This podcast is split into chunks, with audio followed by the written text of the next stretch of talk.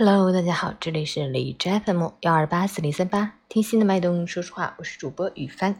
今天的成长家园分享的内容是为孩子播下希望的种子，作者重庆吴玉平。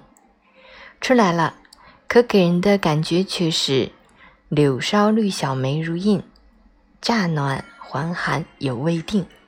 一位四年级男孩和他的妈妈一起来成长家园拿新学期要阅读的书。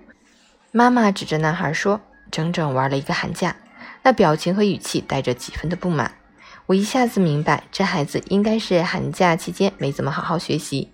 看着男孩不好意思的样子，我为他解围，并对他说：“新年要有新的面貌，你还有很大的潜力，但有些懒散。把这点克服了，你才会真正上一个层次。”要对自己有要求，不是妈妈要求你，不是学校老师要求你，也不是我要求你，而是你要求自己。优秀的人无一不是对自己有要求的人。我相信你一定可以的。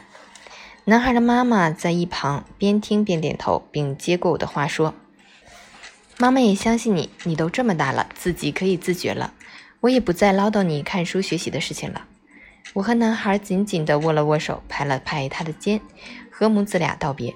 实际上，这个男孩真的挺棒，有思考力，不会人云亦云。在课堂的讨论中，他总是会表达独特的观点。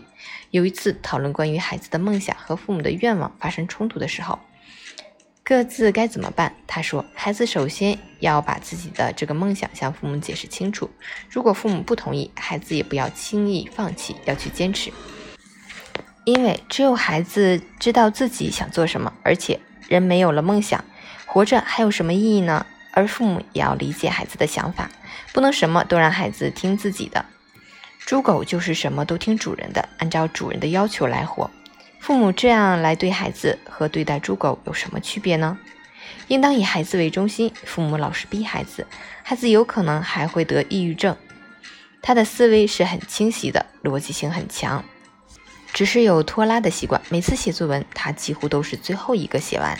写之前，他总要坐在那里东摸摸西搞搞，或者找同学说话，并没有专注构思。写出来的作文有大的框架，也有不错的观点，但差细节，差深度的阐述，这和他的懒散是分不开的。我告诉他要把父母和老师对自己的要求转变成自我要求，自我加压才会有持续努力的动力，这才是希望所在。许多孩子的状态犹如这乍暖还寒的天气一样，让人感觉到春的萌动，却有几分寒意，还没有带着激情上路。不过，只要我们为孩子播下希望的种子，帮助他们发现自己的优势，支持他们的梦想，让他们看见自己就是希望所在，那么他们就能找到努力的内在驱动力，一定会有属于自己的春天。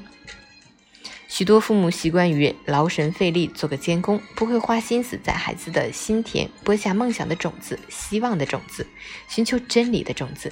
一旦从小为孩子播下这些美妙的种子，再培植好种子发芽的土壤、良好的习惯，那么孩子就能茁壮成长，在百花园中散发出独自迷人的芬芳。二零二一年三月一日。